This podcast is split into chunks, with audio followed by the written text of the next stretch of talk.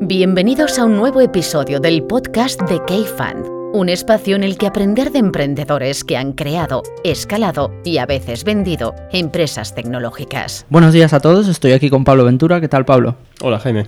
Y tenemos con nosotros hoy a François Derbé, que no sé cómo presentarte, François, si emprendedor, inversor, belga, español. Pues un poco de, de los cuatro, ¿no? De emprendedor, luego inversor, Uh, me queda algo de belga, pero un, un, bueno, entre otras cosas, un acento que no me quito. ¿Cuántos años llevas en España? 18 años, desde Joder. el 2000.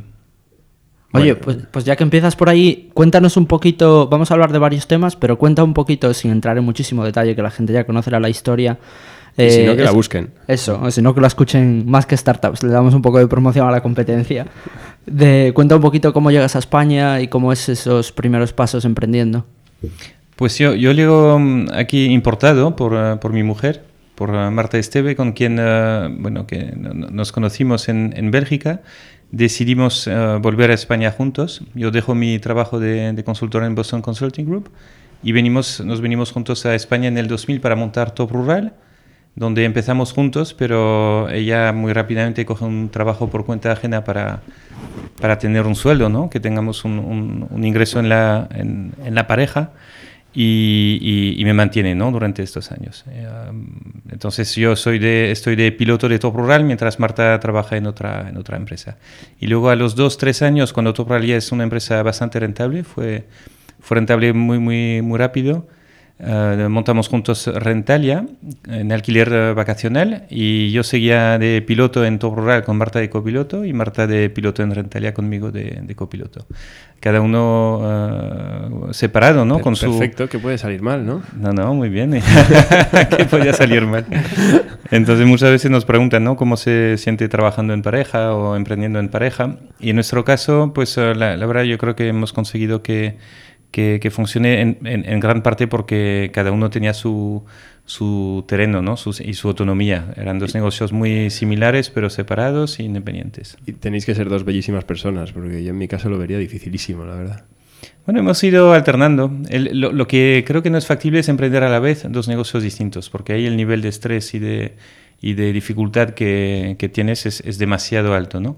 Pero en nuestro caso, como empezamos con Top Rural, luego con Rentalia, Uh, luego vendimos ambas empresas en 2012 y directamente Marta siguió con uh, otro negocio que es Soy Super. Um, y ahí yo no estuve emprendiendo, entonces uh, estuvimos con la, la, fase de Soy Super de, de, de Marta, echa, yo, yo, echando una mano también. Y a los dos años, en 2014-2015, es cuando recaigo yo también. Soy Super ya está funcionando, es un negocio que va muy bien y yo recaigo para montar con, con Unai Ansejo y con Ramón Blanco Be Water Uh, primero Be-Water, juntos, lo, lo, montamos como un mercado secundario para startups, pero era demasiado pronto y demasiado complicado, uh, sobre todo por el tema regulatorio. Entonces tuvimos que pausar Be-Water y en este momento es cuando decidimos, el mismo equipo, uh, Unai Ramón Blanco y yo, montar Indexa Capital. Y eso ex explica que al final, bueno, pues estemos con un, un grupo de empresas con dos proyectos. Un proyecto es Indexa Capital en el que donde yo estoy en el día a día con UNAI, dos co-CEOs.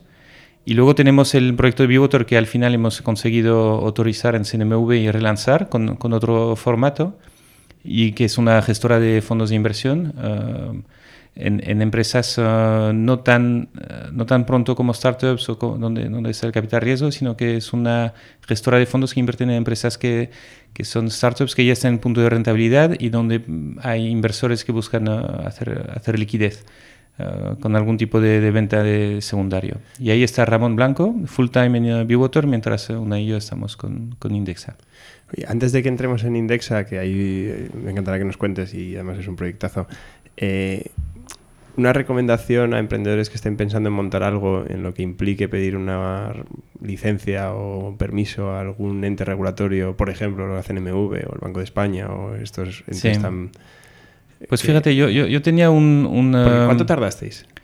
Uh, hemos tenido un proceso muy largo con Bewater donde hemos tardado tres años, tres años en estar autorizados es excepcionalmente largo. ¿no? Lo normal es que te mueras en el camino antes de, de, de conseguir la autorización y, y, pasa con muchos proyectos.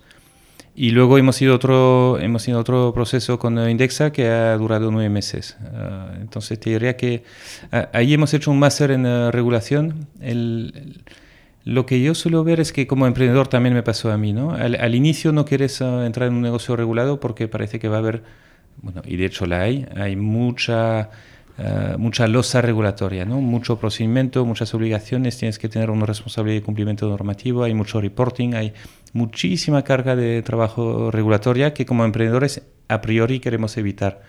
Entonces, típicamente los emprendedores que estamos en el sector fintech buscamos una forma de montar un negocio que no esté regulado. Lo que, pero bueno, al final tienes que pasar por el aro y regularte y, bueno, y estar supervisado. ¿no? El, una vez que estás regulado y que, estás, eh, que estamos del otro lado ahora, lo que vemos es que esta regulación en el fondo eh, también, bueno, por supuesto, aporta garantías, aporta seguridad a los inversores, pero también aporta muchísima protección a los pocos negocios que están regulados. Y los bancos, como ven la regulación, no es como un problema, sino lo ven como una barrera a la entrada. ¿no? La regulación para ellos es lo que, les, eh, los, los que, lo, que impide a las startups entrar. Y, entonces como, como, emprendedor que he estado de los dos lados, ¿no? Primero no queriendo regularnos y luego pensando, pues ya que estamos eh, mejor, lo hacemos todo de forma muy regulada. Lo que veo es que la regulación realmente es una, una, oportunidad, porque te estás metiendo, nos estamos metiendo en sectores donde hay un oligopolio bancario que está eh, disfrutando de una, una situación con muy poca competencia y con márgenes muy altos. Entonces, la regulación es una barrera cuando estás fuera y luego es una protección una vez que, que estás dentro. Y ya que hablas del tema de la regulación, ¿qué opinión tienes, François, de lo que se está hablando ahora mucho del tema del sandbox para empresas fintech? Sí, explica un poquito qué es el sandbox. Sí, el sandbox lo, es como la, la, ¿cómo dice esto? La zona de juego donde hay... hay de los niños, de los el arenero. El arenero, sí, es el arenero para, para startups.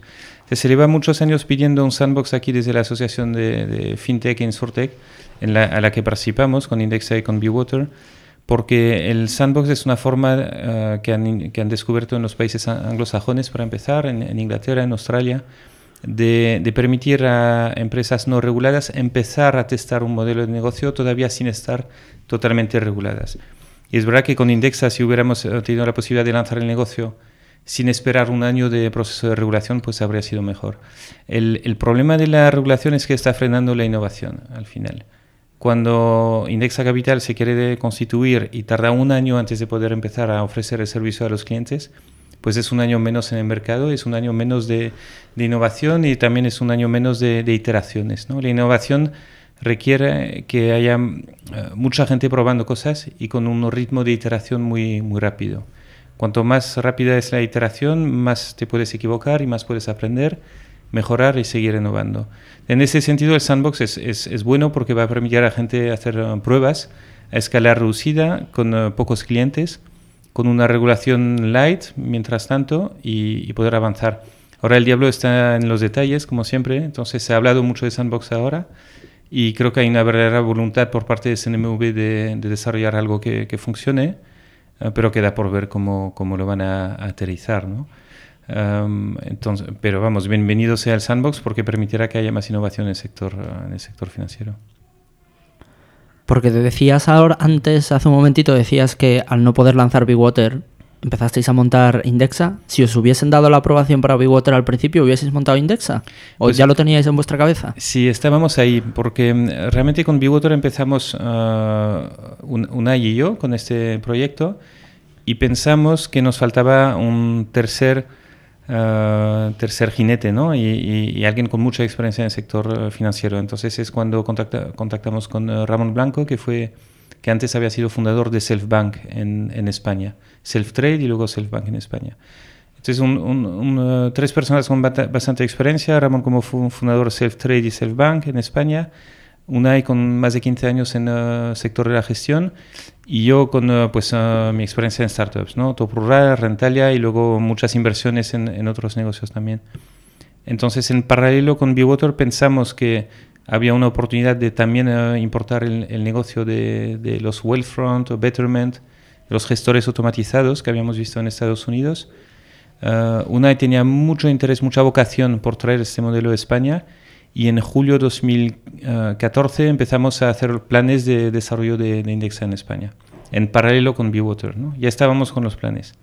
Teníamos a Indexa en el tintero, cuando en septiembre es cuando la CNV nos contacta para comentar sus...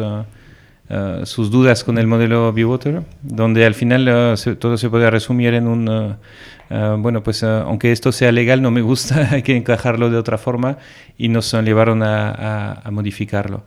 Entonces el proyecto de Indexa ya lo teníamos en el tintero y cuando pausamos Bewater es cuando le dimos preferencia a Indexa.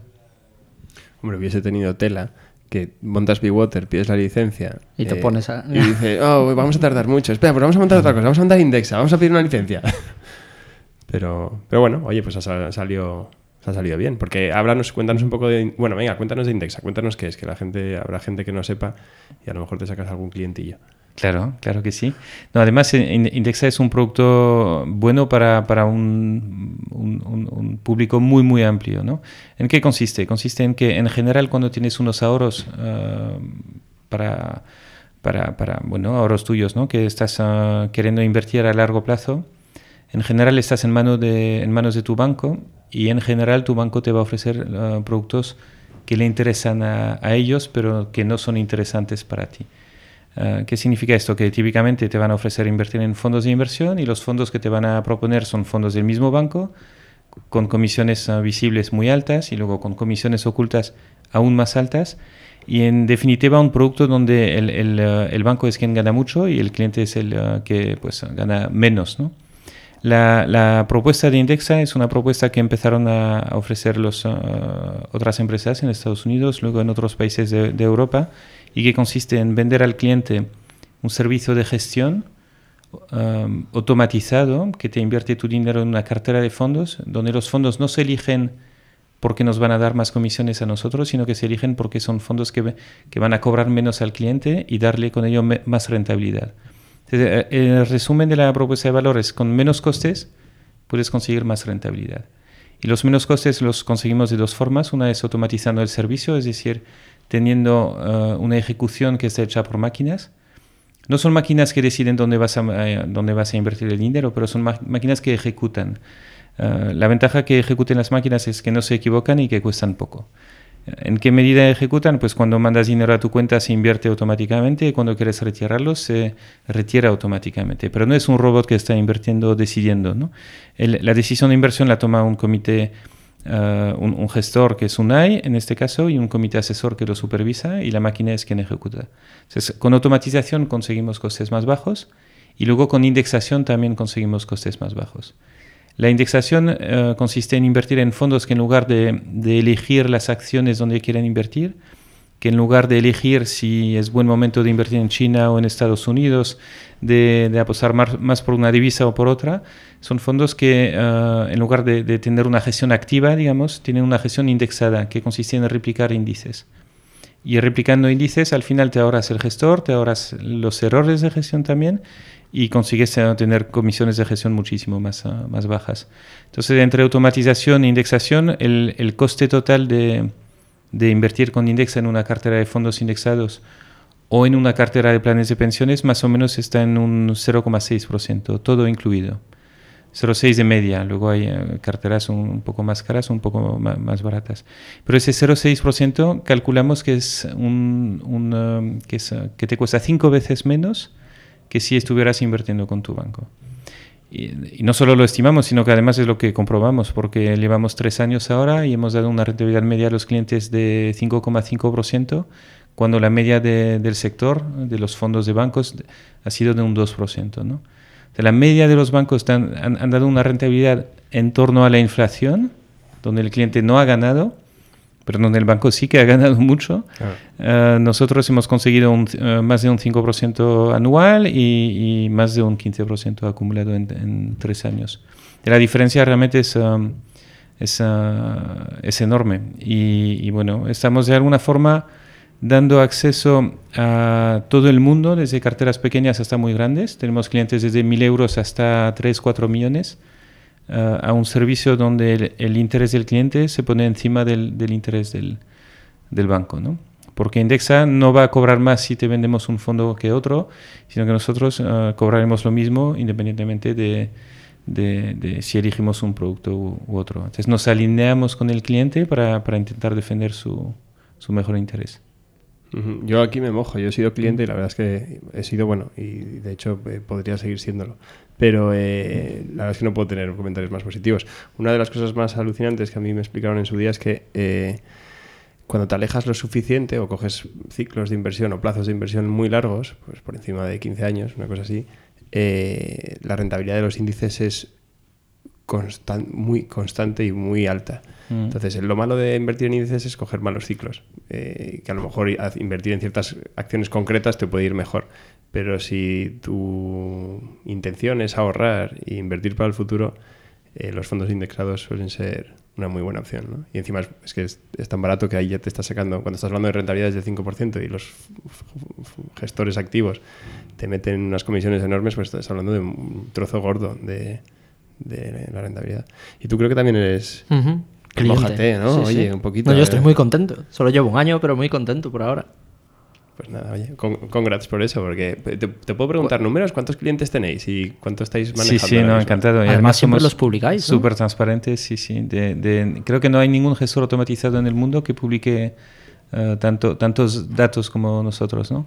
El, tenemos 5.038 clientes, uh, hemos captado 309 clientes el mes pasado, ha sido nuestro mes récord en, nuevos clientes. ¿El mes pasado es agosto? En septiembre. Ah, ya decía yo. qué susto, Pero agosto fue un mes muy fuerte también. Agosto fue el mes uh, Aquarius. ¿Conocéis el efecto Aquarius, no? Es uh, no. que Coca-Cola saca una bebida para deportista que beben los no deportistas, ¿no? Y luego saca el envase de cristal para no deportistas y lo acaban bebiendo en la, en la cancha. es el, eh, cuando el producto no sale por donde tú, lo esperas. En nuestro caso, el, el, mes Aquarius es que agosto en principio es un mes de temporada muy baja porque la gente está de vacaciones, pero mm, hemos tenido aportaciones casi récord y, muchísima captación de, clientes. Y eso se debe sobre todo a que en, en, cuando el IBEX va mal y las carteras mundiales van bien, el diferencial entre Indexa y España se, se nota mucho. El, eh, como Indexa invierte en carteras diversificadas a nivel global, donde España pesa muy poquito, lo que le corresponde en la capitalización bursátil mundial, digamos, pues eh, no nos afecta que el IBEX eh, sube, suba o baja ¿no? a nuestras carteras, pero sí afecta al bolsillo de, de muchos clientes y ven la diferencia y entonces contratan. Entonces, en volumen estamos en cinco, un poco más de 5.000 clientes en 122 millones gestionados, uh, creciendo entre 7 y 8 millones al mes. Empiezan a ser números muy alucinantes, ¿no? Entonces, suena mucho uh, y también es poco. Te, te cuento por qué. Porque estamos, estamos en un sector donde hay uh, más de 350 mil millones invertidos en España, o sea, 350 mil millones en fondos de inversión y en planes de pensiones, y Indexa tiene 120 millones. Es una cuota de mercado de 3 por 10 mil. Desde cada 10.000 euros invertidos hay 3 euros en Indexa. Eso te, da una sensación de lo pequeñito que es, ¿no? En comparación con, los bancos. Pero también es mucho porque llevamos apenas 3 años, estamos captando 7, 8 millones al mes. Estamos muy por encima de lo que teníamos previsto y, va, va, por, va por buen camino. También te digo que con 120 millones cobramos muy poco porque la comisión media nuestra es de 0,2. Entonces uh, no, no, nos falta crecer un poco más todavía. Has tocado el tema de la captación. ¿Cómo hacéis para captar el tipo de cliente que es vuestro tipo de vuestro cliente base? En, temas de marketing, uh, yo, me dedico mucho a producto y mucho a, marketing. Es donde he ido, he ido desarrollándome más. En, en, marketing tenía una conclusión hasta ahora que era que probarlo todo, medir, aprender e iterar, ¿no? Eh, eso implica no descartar ningún canal. Es decir, um, ¿va a funcionar la tele o no va a funcionar la tele? Pues no lo sé. cuando estaba en Top Rural pensaba que tenía, o sea, tenía más respuestas realmente. Me preguntabas algo y podía estar más confiado de que sabía si algo iba a funcionar o no. Luego poco a poco he ido aprendiendo que no tenía idea realmente, que hay que probar, ¿no? Entonces en Indexa hemos probado muchos canales, hemos probado un poco de tele, un poco de radio, hemos probado la prensa offline, prensa online, foros, uh, Member Get Member, que es cuando un sistema de invitación, uh, invitaciones entre clientes. Y de hecho, una de las entradas de Madrid, no sé por qué carretera, hay un letrero vuestro encima de un edificio que se ve. Hasta hemos probado, hemos probado poner un cartel encima de un edificio en la, en la en Avenida de, de América, en Madrid. um, para que veas que lo probamos todo, ¿no? De, ¿Al lado del de Iberia? O... El, uh, antes, que el, antes que el de Iberia, cuando entras por la A2 viniendo de Barcelona, mm. pues uh, ahí está el cartel. De 8 metros de ancho por 3 de alto, una cosa, una barbaridad para una, para una startup, ¿no? Digamos. Pero vamos, queremos probar, medir y, y, aprender. La verdad también es que ahí es difícil medir, porque... Como, a decir. Pero bueno, lo comenta mucha gente, entonces pinta que, que bien. Pero luego, después de probar, medir y, y aprender, uh, creo que hay que saber um, elegir tu canal, de alguna forma, porque siempre hay un canal que funciona mucho mejor que los demás. Y por falta de tiempo no podemos ser expertos en todo. Entonces, lo, lo que lo que saqué de, de, de, conclusión más, más reciente realmente es que después de probar muchas cosas hay que elegir un canal por el que vas a apostar muchísimo más y, y, y, y afinarlo. ¿no? Y en nuestro caso este canal es, son las recomendaciones de, clientes. Entonces, el, el 52% de los clientes vienen por invitación de otro cliente y es lo que queremos potenciar. Entonces, tan, tanto clientes como blogueros, uh, pues es algo que es donde estamos captando más, uh, más últimamente. ¿Y todo lo que hacéis en prensa os funciona bien en cuanto a captación? Porque sí que habéis aparecido mucho en prensa. Sí, hemos hecho mucha, muchas portadas de expansión, Cinco Días, Economista, uh, también La Vanguardia y, y algún medio más. Um, entonces creemos que funciona en el... Creemos que Indexa es un producto de, de rel relativamente complejo, en el sentido que no, no, no estás acostumbrado a contratar una cartera de fondos indexados una cartera de planes de pensiones indexados. La gente no está buscando en Google, quiero contratar una cartera de fondos indexados. Entonces, um, creemos que para que alguien uh, acabe teniendo suficiente confianza necesita una serie de checks. Los checks son checks de confianza tipo, conozco a alguien que es cliente, me lo ha recomendado, um, lo he leído en la prensa, he visto una publicidad en prensa, y que de esta forma la, la, la, publicidad que hacemos en portadas de expansión de cinco días o, de, o, de, o del economista uh, vienen a, a, confirmar que se trata de un producto serio y, y, y, perenne en el tiempo. ¿no? Entonces, en esos medios llevamos tres años anunciándonos desde el inicio, dos veces al mes en uh, cada uno de, de los tres, y, y, pensamos seguir haciéndolo porque es una forma de, de demostrar continuidad también. Pero no sabemos si funciona porque lo hemos intentado medir. Eh, de hecho, hemos sacado con observaciones, tenemos cien, cien, uh, casi tres años de observación ahora, ¿no? Intentamos cruzar el número de altas con uh, los días de inserción en, en, en los medios. Uh, también hemos intentado medir el impacto de las charlas, de, de las entrevistas, etcétera, y, y, no hemos conseguido sacar conclusiones. Entonces, sabemos que tiene algún impacto porque la gente lo comenta o porque creemos que es una, un refuerzo de, de una recomendación de un amigo. Al final pensamos que la, la, lo más importante es que te lo recomiende alguien de confianza, pero pensamos que también te confirma en tu, en tu decisión el verlo en un soporte uh, en el que confías, en, en, el que confías o en un soporte escaso, digamos. La portada de expansión es un soporte escaso, ahí no, no, uh -huh. no puede estar cualquier, ¿no? Y un luminoso encima de un edificio también es un, es un soporte escaso, entonces uh, pues in, intentamos completarlo. Uh, luego tenemos una agencia que, lo negocia, que negocia muy bien los precios, que es uh, Vuela Media, que forma parte del mismo grupo que Mio Group. Y, y, entonces la parte de contratación de medios lo, lo, lo, nos lo tienen muy bien negociado y digamos que lo podemos, lo podemos hacer con un, con, un, con un coste relativamente bajo. ¿Recomiendas entonces a emprendedores que estén empezando probar eh, canales de marketing offline eh, de, de, esta manera o, o, en el caso de Indexa era un poco peculiar? Yo creo que es un poco peculiar porque necesitamos uh, una publicidad de, de, cierto prestigio. Es que en el sector financiero y la gestión patrimonial, de la gestión del dinero, pues vale la pena. El, uh, pero para otros negocios no, no para e-commerce, por ejemplo, no, no creo que sea tan, uh, tan, tan útil, ¿no? Entonces que van un, po un poco por sector. Y, y, que en todo caso, pues en caso de duda, mejor probarlo y, y, y ver. Y, ver, sí, sí, sí. Oye, y yo que he visto, bueno, y yo y Media España hemos visto vuestros resultados y vuestra curva de, de millones gestionados eh, históricos. Eh. Entonces, a ver, parece ser que el camino ya lo tenéis, ¿no? Y ya habéis encontrado la manera y, bueno, a lo mejor os equivocáis en una previsión, pero ya lo tenéis. Entonces, supongo que sois perfectamente capaces de calcular cuándo vais a entrar en break-even y, tenéis un plan para estas cosas, ¿no? Entonces, ya, tenéis la, ya ves la compañía, pues digamos que ya ves el camino, ¿no? Ya no es una niebla. ¿Qué es lo que te quita ahora el sueño de Indexa si hay algo que te quite el sueño?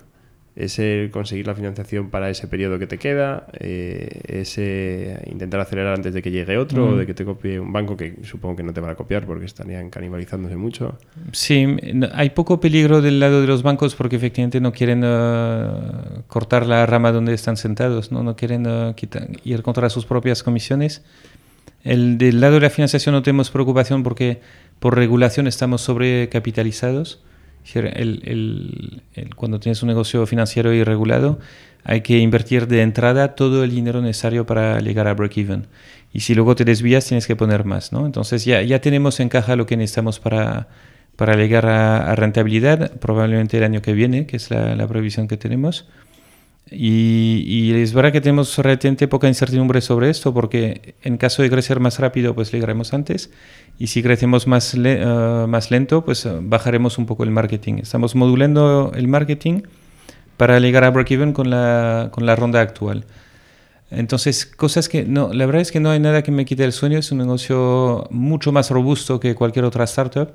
Igual hemos pasado mucho peligro en otros negocios, uh, en, en, en Todo Rural o en Aplázame Ah, pues momento de, mucho estrés.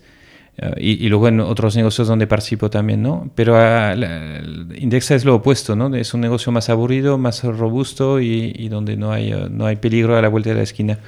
La, la oportunidad es que podemos expandir el negocio antes o después.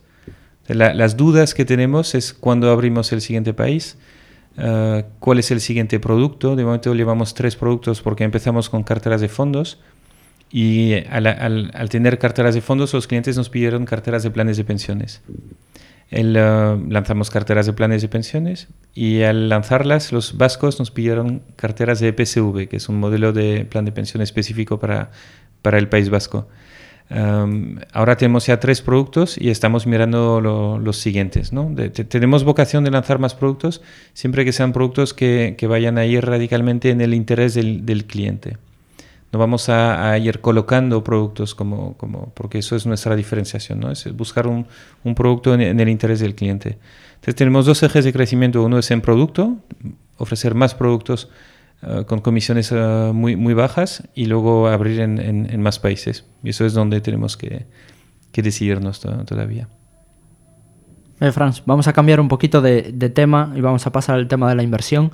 Eh, por empezar por un sitio, eh, si nos ponemos en la piel, y ahora que ha habido varios exits en los últimos años, en los últimos meses, perdón, de soy un fundador que acabo de ganar, no sé, 5 o 10 millones eh, con, el, con la venta de mi compañía y tengo ganas de empezar a invertir parte de esos beneficios, pues un poco pues, por darle... Por, yo, no sé, yo, no sé, si la gente sabe quién es este señor en términos de inversión. Bueno, claro, claro por, ahí voy, por ahí voy. Eh, de dar una recompensa o de devolver lo que muchos te dieron antes. Eh, tú pasaste por etapas muy diferentes y ahora las puedes comentar en Business Angel. Al principio súper activo, ahora creo, hasta hace poquito hacías un deal al año, creo, sobre todo en FinTech. ¿Qué le recomendarías tú a esos founders que acaban de tener un éxito importante o sustancial y que quieren empezar a invertir como Business Angel? Mm. Pues hay, una, hay una, un artículo muy bueno de, que se llama The One Year Rule, eh, que recomiendo a cualquier persona que vende su negocio o que gana la lotería o que es deportista muy, muy profesional, muy, muy famoso.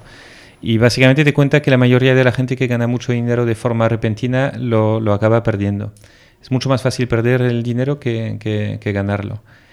Y además, cuando lo has ganado por mérito propio, como creando o vendiendo tu, tu propia empresa, también con un componente de suerte, pues pensamos que somos capaces de replicar este éxito en otras cosas.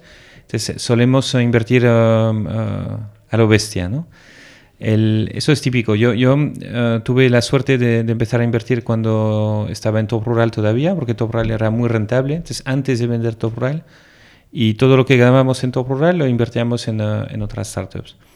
Y, la verdad es que tuve la, ocasión de, equivocarme en todo. Entonces, para empezar, uh, invirtiendo muchísimo en pocas empresas. La primera inversión era una inversión donde invertí todo lo que tenía de efectivo en una sola empresa, ¿no? Y, y, lo perdimos. Y luego la segunda lo mismo, ¿no? Pero tardas mucho en perderlo, porque tienes una ilusión de que la cosa va bien durante varios años. Entonces ahí yo, yo, yo tengo, de, de ahí saco varias lecciones. La primera es que hay que diversificar, obviamente, pero no es tan obvio para un emprendedor porque como emprendedor tienes que tener foco, tu, tu, tu éxito depende de tu foco y como inversor es lo contrario, depende de tu diversificación. Entonces, como de, de emprendedor a inversor hay que cambiar el chip y, y, pasar a un chip de voy a diversificar muchísimo e invertir poco en muchas empresas. Uno. Dos, uh, la ilusión de, de, que las cosas van bien. Como, como, como inversores en startups, como emprendedor de una startup, como CEO de una startup o como empleado incluso en una startup como comercial, todos tenemos interés en que la startup vaya bien. Y durante los primeros años todos estamos uh, coincidiendo en que va bien. ¿no? De hecho, preguntas a cualquier persona qué tal va el negocio, completa el nombre aquí, que lleva menos de cinco años y siempre va a ser súper bien, ¿no? Buenísimo, como un tiro, tal. ¿Qué, ¿Qué, pasa? Pues a los cinco años, después de N rondas, uh, empieza a bajar la marea y ves quién... Uh, quién estaba en pelota o, o, no. ¿Y qué pasa? Pues muchas veces, digamos, lo normal es que un negocio no acabe funcionando, porque montar una startup es un negocio de alto riesgo, el 80% puede que acabe fracasando, pero tardas mucho en verlo. Entonces eso ahí mi, mi, mi lección también es uh, pues uh, no, no, no dejarte uh, cegar ¿no? por esos éxitos aparentes del inicio, porque yo recuerdo que mis cinco primeras inversiones pensaba que eran cinco éxitos, pero luego de las 5 pues no, no, no, no, no lo han sido, ¿no? Y tardas muchos años en, en verlo. ¿Y mm, qué más comentarte? Pues uh, entonces, de, en, en, en, mi caso, pues invertí mucho en pocas empresas, luego invertí poco en muchas. ¿En cuántas, o cu uh, ¿cuántas inversiones tienes como business He hecho 35 inversiones, tengo 25 inversiones activas. Uh, algunas han cerrado y algunas la, eh, en algunas he podido vender. Um, entonces ahí me pasé de, de, de, invertir en demasiadas. Llegué a invertir 5 o 6 uh, nuevas inversiones en un año y, y, como el tiempo medio para salir de una inversión como Business Angel es de 8 años, tanto si va bien como si va mal, pues eh, haz tú el, el, cálculo, ¿no? 5 empresas al año durante 8 años te, te, pones en 40, no es manejable uh, invertir en 40. En conclusión de todo este recorrido donde he tenido la ocasión de equivocarme muchísimo, también de ganar mucho en, en, en, algunas. Uh, entonces, to, todo incluido, digamos, uh, me, me, ha ido bastante bien. Pero mi conclusión es que uh, como emprendedor que vende su negocio o como alguien que ha ganado mucho dinero, tienes que um, tener un, un, una estrategia más de, de alocación de, de estratégica de tus activos. ¿no? Dedicar a las startups máximo 10-20% de tu patrimonio, una parte pequeña. Luego calcular que vas a tener que estar invirtiendo durante ocho años para empezar a, a salir. Entonces, de, pon que alguien tiene 100 para invertir, 100 algo, ¿no? El 100%. De 100% lo divides por 10 para tener, uh, para tener tu, tu, parte para startups. De 10 lo divides en 10 años, te queda con 1%. Y este 1% lo puedes invertir este año entre nuevas inversiones y follow-ons de tu nueva inversión al final acaba siendo el 0,5%. ¿no? Si tienes 100 en total de patrimonio líquido, pues en, tu ticket debería ser de 0,5. Si tienes un millón, tu, ticket debería ser de 5.000. ¿no? Es muy, muy, muy poco. ¿no? Lo que pasa es que los business angels suelen calentarse, entonces suelen poner tickets más altos y luego, y, lo típico es que invertimos uh, mucho al inicio, nos quedamos secos, dejamos de invertir y luego hay un éxito, otra vez estamos invirtiendo, otra vez... Y eso hay que, hay que modularlo, haciendo tickets más pequeños y en uh, más empresas, mínimo 10 o 20 empresas, yo recomendaría. Mínimo, entiendo que mantener en cartera sí, 10 o 20. 10 o 20, sí. Y para tener 10 o 20 en cartera, teniendo en cuenta que van a rotar más o menos a los 10 años, uh, puedes hacer entre una y dos inversiones al año. Si has hecho 3 o 4, tienes un problema, porque te vas a, a poner en 30 o 40 participadas. Que eh, si no tienes un equipo profesional. Mm. O sea, claro, para un fondo como, como, como una, una gestora como Kefan, tiene sentido porque hay un equipo de gestión y un equipo de seguimiento. Entonces, uh, en, en, una gestora o en, en, fondos hay que ir a más, más participadas, pero como business angel individual no tiene sentido tener más de, más de 30. ¿Cuántas de las, de las 35 compañías en las que has invertido eh, se han aprovechado de ti en el buen sentido? O sea, ¿cuántas han dicho, oye, François, ayúdame con esto? ¿Y cuántas han dicho, François, mira, te cojo el dinero, eh, ya te aviso eh, cuando ocurra? Pues quiero, quiero pensar que todas, pero también porque he intentado estar disponible. como, como inversor en startups, intento no generar más carga de trabajo. No, no pido un reporting específico, nunca voy a pedir documentos para mí que no tengas ya para tu propio negocio, ¿no? Si, me compartes KPIs, que sean los tuyos, no los hagas por mí, ¿no? no, no, quiero generar más ah, trabajo. Pero sí intento estar disponible. Entonces, típicamente lo que suele pasar es que en una nueva inversión tiran mucho de mí, ah, me preguntan muchas cosas, contactos, tampoco tengo las respuestas, ¿no? Pero puedo ayudar a, a, reflexionar o compartir experiencias previas, poner en contacto con más gente. Y luego con el tiempo, pues las empresas tienen cada vez menos ah, necesidad. Entonces, hay muchas empresas donde llevo en el consejo como invitado o como consejero muchos años y donde estoy pensando ya por ya quitarme, porque aquí voy a la reunión y no, y no, ya no, ya no, aporto nada. ¿no? pero en general no, no, recuerdo ninguna inversión donde haya puesto el dinero sin, uh, sin más. en general ha habido mucha interacción al inicio, siempre a petición del, del, del, emprendedor uh, y, y, luego con el tiempo pues ya hay, empresas en las que participo que son muy grandes y que no, eh, donde no, no me necesitan para nada. ¿no? Tiendeo, por ejemplo, son más de 100 personas. Uh, Cantox pues es un, una empresa ¿no? con uh, presencia internacional, un, un, negocio que está creciendo muy bien. Estoy en el Reclamador también, que también tiene más de, más de 100 personas y muchas, muchos millones de facturación. We Are Knitters es otra que va muy bien. Estuvo por aquí, Pepita. Sí, Reclamando tu presencia, todo se ha dicho. Sí, sí, sí, lo, lo, escuché, lo escuché Y después nos lo recordó François. Oye, que me han invitado y vosotros a mí no, ¿eh? Es verdad. Así fue.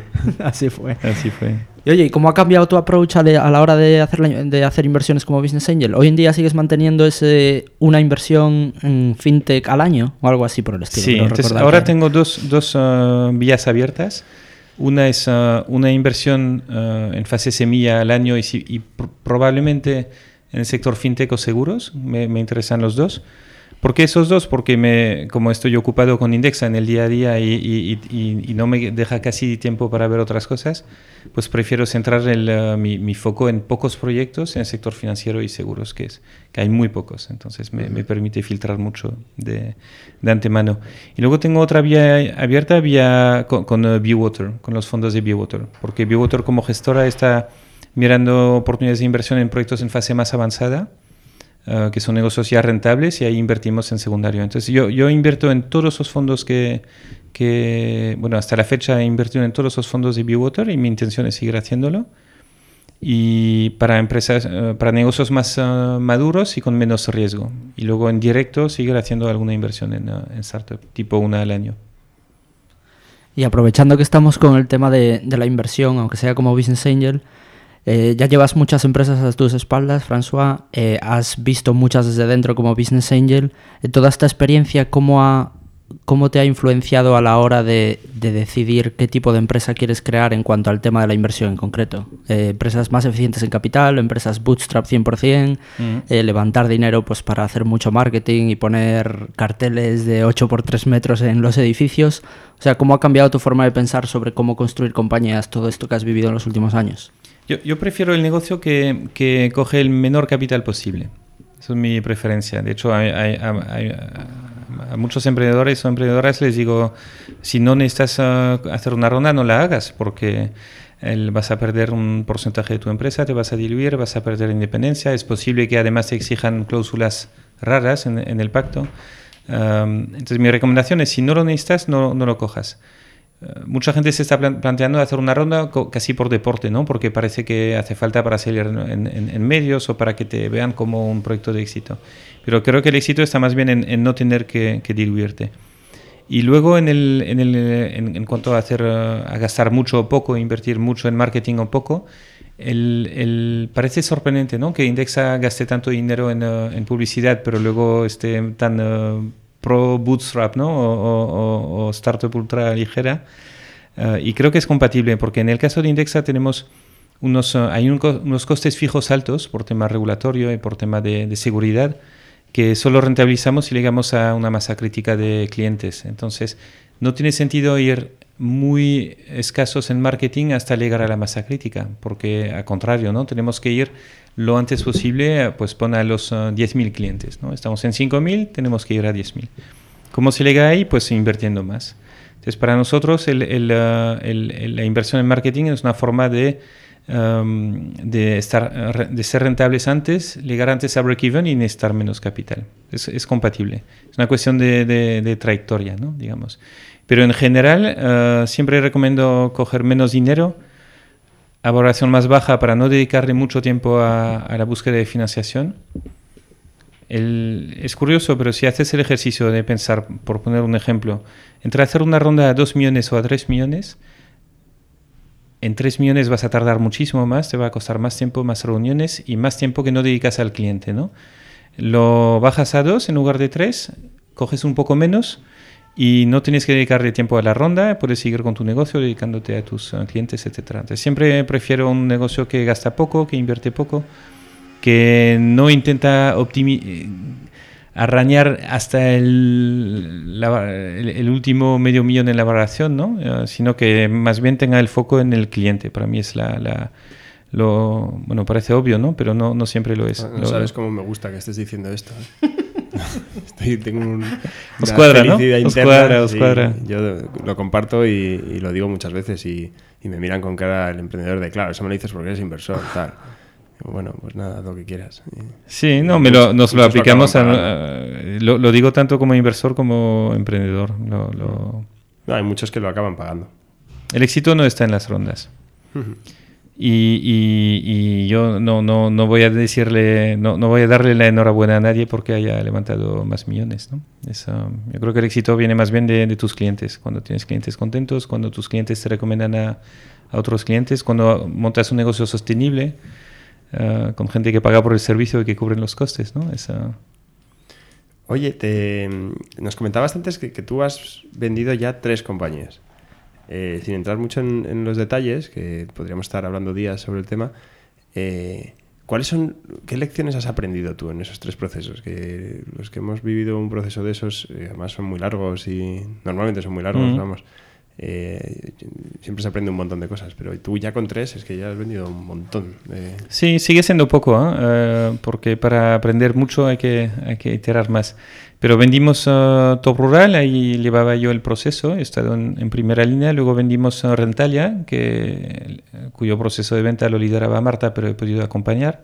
Y también vendimos a Plázame, que estaba liderado por Fernando Cabello Astolfi, que es el CEO y el fundador pero también la acompañé de, muy cerca. Mi, mi, mi, principal conclusión en general de proceso de venta es transparencia, máxima transparencia. El, eh, hay que pensar que el comprador de una empresa tiene un nivel de incertidumbre altísimo en cuanto a lo que va, va, a comprar y que le van a meter un gol, ¿no? o le van a intentar meter un gol. Y la forma de, de rebajar este nivel de, incertidumbre ¿no? es generar, y de generarle confianza es ser totalmente transparente. Entonces, si hay un problema, Ah, cuéntalo. Pues si hay un muerto en un, algún armario, pues ah, cuéntalo también. No esperes que te lo encuentren, ¿no? Si tienes pocos meses de caja, pues cuéntalo también. no, no, no, no es porque de todas formas eh, en la due diligence va a salir probablemente casi todo. Y con que te piden una cosa donde hayas mentido, una cosa pequeña, eh, solo por haber mentido en un tema ya te tira por la borda toda tu, tu credibilidad, ¿no? Es fundamental, transparencia ante todo y luego intentar gestionar un, si posible, un proceso competitivo donde haya varios eh, compradores interesados a la vez. Eso es lo más difícil quizá. Es simultanear el interés comprador de mínimo dos empresas para, para poder negociar mejor. Si no tienes dos empresas, pues al final eh, acabas haciendo una venta a precio un pelín más bajo y con eh, condiciones más duras, que es lo que nos pasó con Top Rural el, no conseguimos simultanear el interés comprador de, varios. De hecho, tuvimos varios procesos, uno con una empresa y luego otro con HomeAway que nos acabó comprando. Y, entonces fue una negociación más, más a la baja, ¿no? De, aceptamos el precio mínimo por el que estamos dispuestos a vender y, se vende. Y luego tienes otro caso como, como Aplázame, por ejemplo, donde Fernando consiguió eh, el, interés eh, de, varios compradores potenciales a la vez y eso te permite pues elegir el, donde tienes mejor encaje, donde hay mejor precio, donde hay un contrato más bueno para, para, para, todas esas partes, ¿no? No, al final son contratos bastante complejos también y donde... Sí, entonces más, más, consejos ¿no? puntuales es uh, tener las cuentas auditadas desde hace muchos años. hay que auditar antes de querer vender.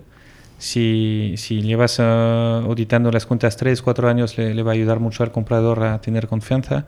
Audita con un Big Four, Big Five, un Big Six o una empresa de reconocimiento internacional, no, no un editor local porque si tu comprador es internacional, pues quiere ver una, una firma grande, ¿no? Uh, tiene un abogado súper pro en temas de, de, compra-venta, ah, porque bueno, hace falta que tenga experiencia específica en esto para acompañarte en la negociación del, del, contrato. Lo más difícil en un proceso de venta no es la negociación de precio, es en la negociación de las garantías.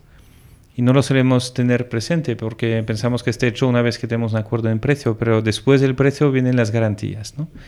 las reps and warranties. Y, ahí hay mucha Explica un poquito qué son para quien pueda no conocerlo. Entre las garantías es uh, lo que el comprador pide que los vendedores o que el emprendedor garantice.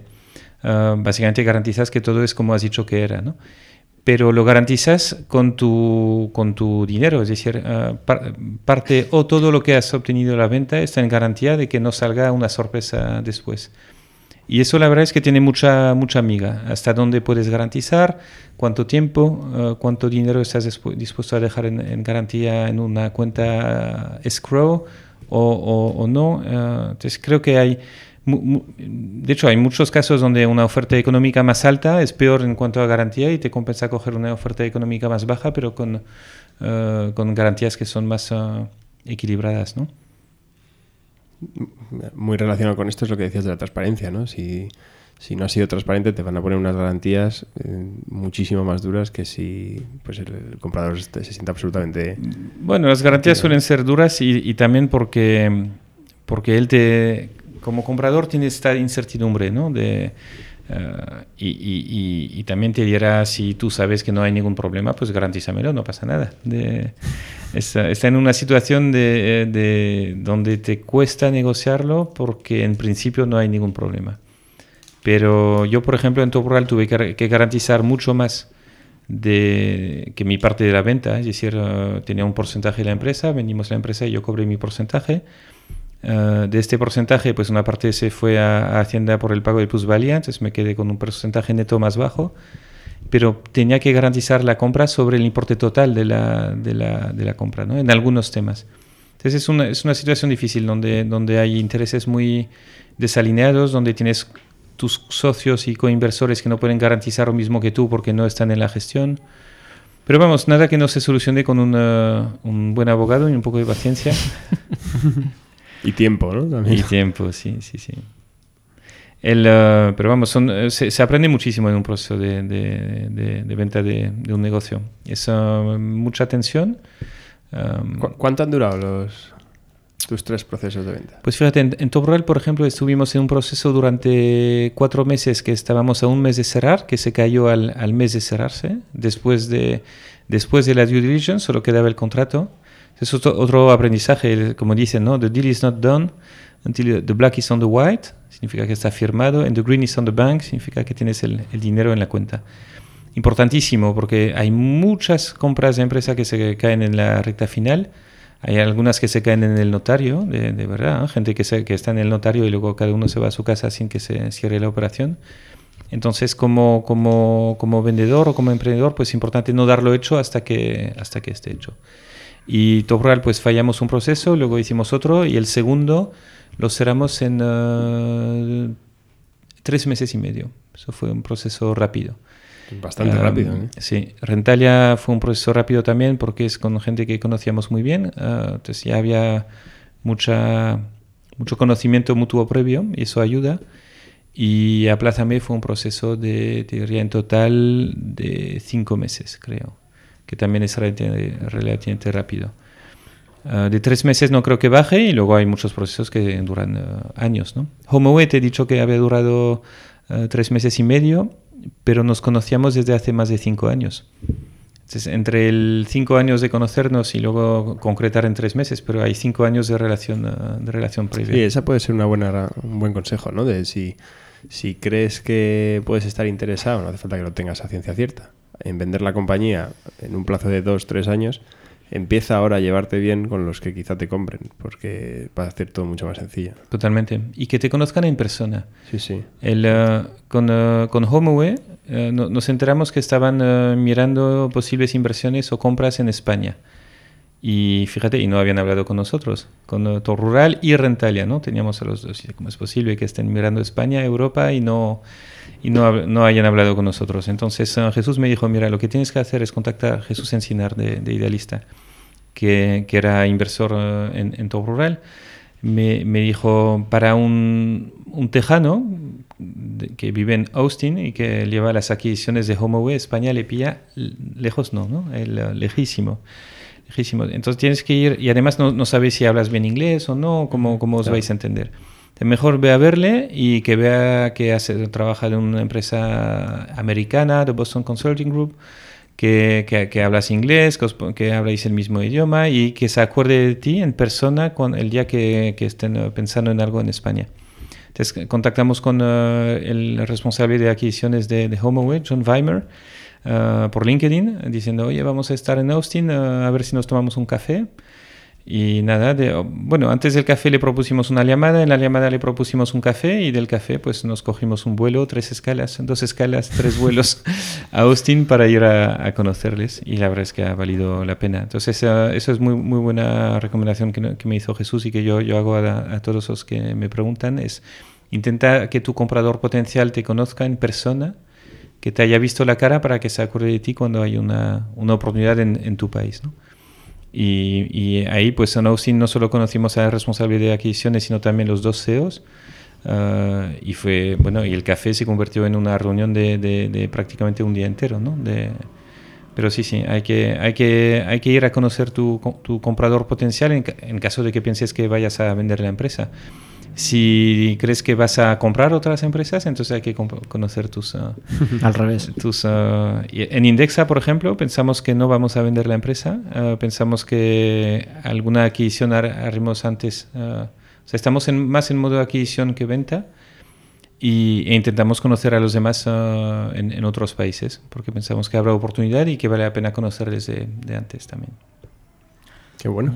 Pues oye, François, por ir terminando, y como ya escuchaste el podcast con Pepita, ya sabrás las preguntas que vienen, eh, te vamos a pedir que nos recomiendes un libro y que nos recomiendes también a una persona a la que invitar al programa que no haya estado por aquí todavía. Ok. Y al que llamaremos. Y al que llamaréis, si queréis. Antes de que nos si queréis, digas. si A diferencia de, de, tu caso. Si queréis. El, uh, de, de, libro me... me uh, yo, yo, leo poquísimos libros de no ficción. Um, por, porque en, en, general me parece que la gente se enrolla, que, le, que, el autor se enrolla demasiado, que tiende a escribir largo lo que se puede decir en corto. Gracias. Um, entonces me encanta Blinkist, que es una app de resúmenes de libros. Para, para, cuando te comentan de un libro y quieres ver si te interesa un poco o no, pues te vas a resumen directo. Y luego hay dos libros que me gustaría recomendar en temas de inversión. Uh, uno que es como la Biblia, que es muy tocho, muy completo, pero muy interesante, que se llama Random Walk Down Wall Street. Um, en español es un paseo aleatorio, aleatorio por Wall Street, que es de Burton Malkiel y que es un libro que se le va editando muchos años y que te guía un poco sobre uh, la dificultad de, de, de, de, acertar a priori en las, en las inversiones y sobre todo en bolsa. Entonces, de, un libro de gestión indexada versus gestión activa. Uh, para el que quiere hacerse una idea bien fundamentada sobre el tema, eso es el, probablemente el mejor libro. Y luego hay otro que es mucho más corto, mucho más sencillo y mucho más de principiante, que ha escrito un, Uh, alguien que ahora es un amigo mío, que conocimos hace unos años cuando empezamos Indexa, que se llama Carlos Galán. Y Carlos Galán es un chaval de Zaragoza que ha escrito su propio libro sobre uh, temas de inversión también y de inversión a largo plazo, de diversificación, de costes, etc. Y su libro se llama Independízate de Papa Estado, empieza a invertir ahora y jubilate millonario. Es un título un poco larga, largo, pero lo tenéis en carlosgalan.net si, para el que quiera verlo. Entonces, el Random Walk Down Wall Street de Malkiel y el uh, Independízate de Carlos Galán. Y en cuanto a otra persona que invitar, um, que cada vez se va haciendo más complejo porque ya yo, ya van bastantes. Ya van bastantes y entendería que no todo el mundo se haya escuchado todos los podcasts también. Entonces eh, empieza a haber una probabilidad relativa. De os, digo, os, digo, nombres y, y, me vais tachando si han, han estado o no. Pero, por ejemplo, Fernando de Aplázame es un, es un No ha estado Fernando todavía. Uh, mm. Tendrá poco tiempo ahora uh, porque está muy ocupado con, la, con, con uh, Withing. Con Withing. Um, pero, pero vamos, es, es, es, sería interesantísimo tenerle. Pablo Rabanal de Reclamador eh, grandísimo emprendedor y gran proyecto también. Uh, Unai, mi, mi, socio cofundador en, uh, en, Indexa, que está más debajo de radar porque no, no lleva tanto tiempo en, en, el escenario startup, ¿no? pero tiene, es un sabio, uh, tiene muchísimo que, que compartir también. No hace falta que digas más, ¿eh, François? Sí, que pues si no, ahí, ya se nos vas a quitar os doy, os doy pistas, os doy pistas. Sí. Pues oye, muchísimas gracias por haber venido, Franz. Encantado, muchas gracias Jaime, gracias Pablo. Un placer. Y no, tenía, tenía ganas, de, de, he pedido ah, yo. venir aquí. Decir, y si quieres ahorrar, entra en Dexa Capital. Bueno, me alegro que lo digas tú. y a los que han llegado hasta aquí, recordaros que podéis encontrar más podcasts en nuestro blog, en blog en blog.cafan.vc y en Twitter en arroba cafanvc. Volvemos en dos semanas. Hasta luego.